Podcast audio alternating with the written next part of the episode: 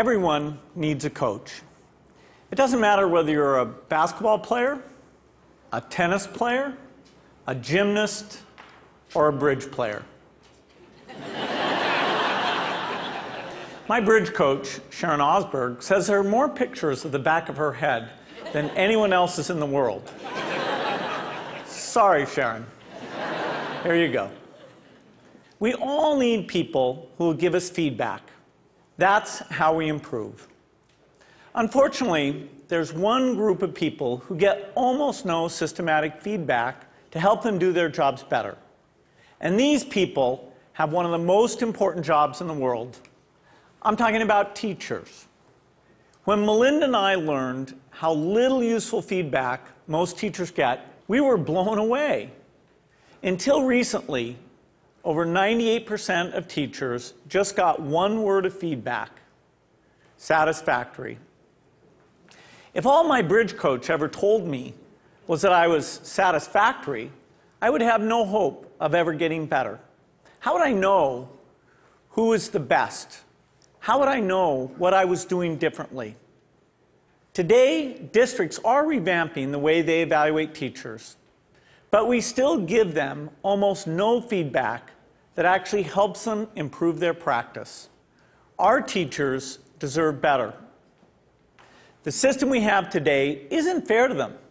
It's not fair to students, and it's putting America's global leadership at risk. So today I want to talk about how we can help all teachers get the tools for improvement they want and deserve. Let's start by asking who's doing well.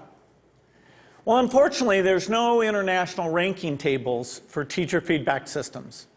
So I looked at the countries whose students perform well academically and looked at what they're doing to help their teachers improve. Consider the rankings for reading proficiency. The US isn't number one. We're not even in the top 10. We're tied for 15th with Iceland and Poland. Now, out of all the places that do better than the US in reading, how many of them have a formal system for helping teachers improve?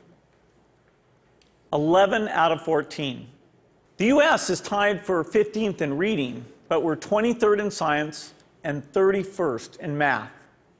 So there's really only one area where we're near the top, and that's in failing to give our teachers the help they need to develop their skills. Let's look at the best academic performer, the province of Shanghai, China. Now, they rank number one across the board in reading, math, and science. And one of the keys to Shanghai's incredible success is the way they help teachers keep improving. They make sure that younger teachers get to, a chance to watch master teachers at work. They have weekly study groups where teachers get together and talk about what's working. They even require each teacher to observe and give feedback to their colleagues. You might ask, why is a system like this so important? It's because there's so much variation in the teaching profession. Some teachers are far more effective than others. In fact, there are teachers throughout the country who are helping their students make extraordinary gains. If today's average teacher could become as good as those teachers, our students would be blowing away the rest of the world. So we need a system that helps all our teachers be as good as the best. What would that system look like?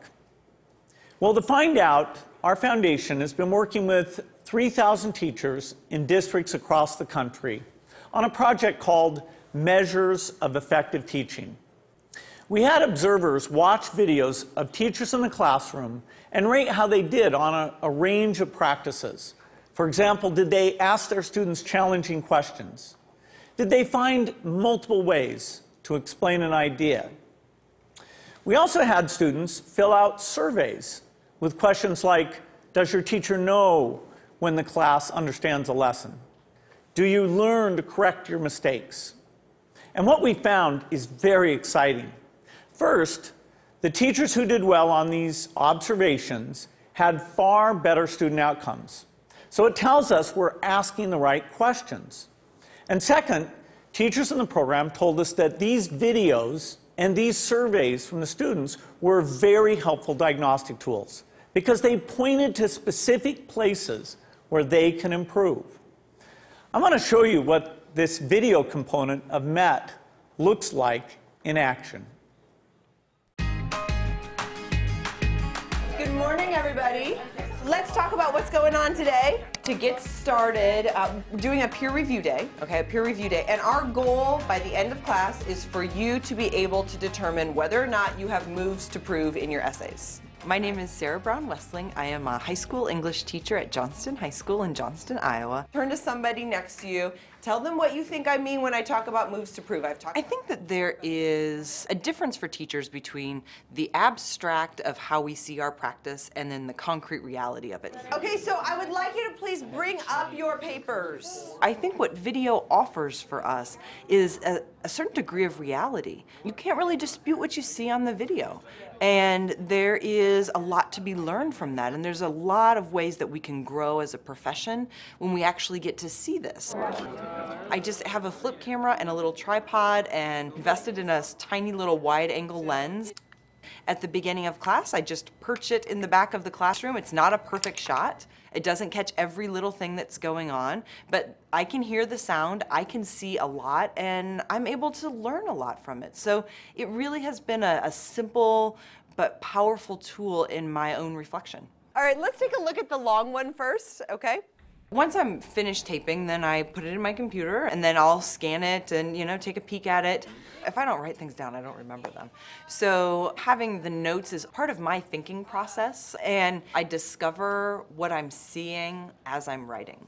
I really have used it for my own personal growth and my own personal reflection on teaching strategy and methodology and classroom management and just all of those different facets of, of the classroom. I'm glad that we've actually done the process before so we can kind of compare what works, what doesn't. So I think that um, I need some video so exposes figure out how to so much of what's intrinsic to us as teachers in ways that help us learn and help us understand, and then help our broader communities understand what this complex work is really all about. I think it is a way to exemplify and illustrate things that we cannot convey in a lesson plan, things you cannot convey in a standard, things that you cannot even sometimes convey in a in a in a book of pedagogy. All righty, everybody, have a great weekend.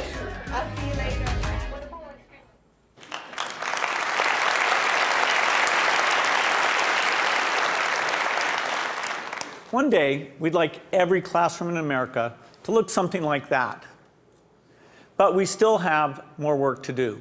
Diagnosing areas where a teacher needs to improve is only half the battle. We also have to give them the tools they need to act on the diagnosis. If you learn that you need to improve the way you teach fractions, you should be able to watch a video of the best person in the world teaching fractions. So building this complete teacher feedback and improvement system won't be easy. For example, I know some teachers aren't immediately comfortable with the idea of a camera in the classroom. That's understandable. But our experience with MET suggests that if teachers manage the process, if they collect video in their own classrooms and they pick the lessons they want to submit, a lot of them will be eager to participate. Building the system will also require a considerable investment. Our foundation estimates that it could cost up to $5 billion. Now, that's a big number, but to put it in perspective, it's less than 2% of what we spend every year on teachers' salaries. The impact for teachers would be phenomenal. We would finally have a way to give them feedback as well as the means to act on it. But this system would have an even more important benefit for our country. It would put us on a path to making sure all our students get a great education, find a career that's fulfilling and rewarding, and have a chance to live out their dreams. This wouldn't just make us a more successful country, it would also make us a more fair and just one, too. I'm excited about the opportunity to give all our teachers the support they want and deserve. I hope you are too. Thank you.